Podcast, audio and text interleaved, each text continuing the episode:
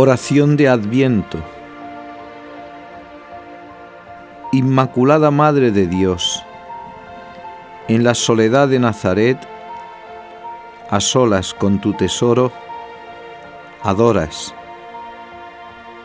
amas, esperas, Él en tu sagrario virginal, tus manos juntas en plegaria.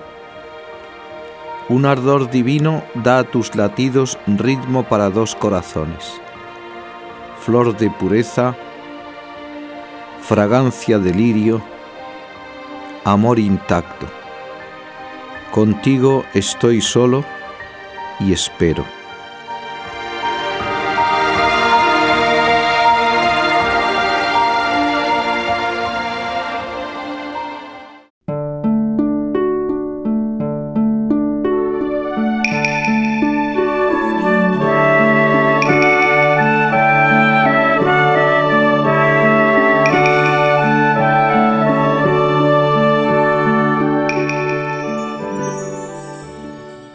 Subió José a Belén con María su esposa que estaba encinta.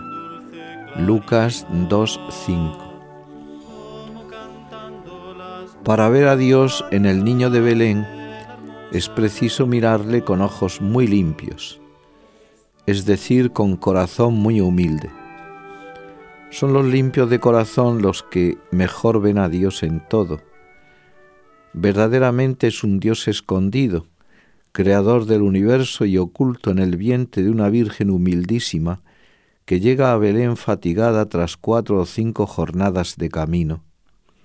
Pero su viaje, más que a Belén, era a Dios, y por tanto todos los sacrificios e incomodidades son motivos de gozo y pruebas de amor que ella y San José ofrecían al Padre. En la posada no había sitio. En la cueva frío, estiércol, un buey, un asno y un pesebre. Pero esta humillación no la han elegido los hombres, es designio del amor de Dios que busca y elige para sí el último lugar. Dios Padre lo quiere y el Hijo nace en la noche, oculto, pobre, ignorado, pero contento de aceptar lo que el Padre ha escogido para ellos es el amor quien escoge estos excesos. Locuras las llamamos los hombres. Mírale, es tu Dios, anonadado, temblando de frío, llorando como un niño desvalido. Para que no puedas dudar de su amor, marca todo con el sello del sacrificio. No te canses de mirarle, que Él no se cansa de amarte.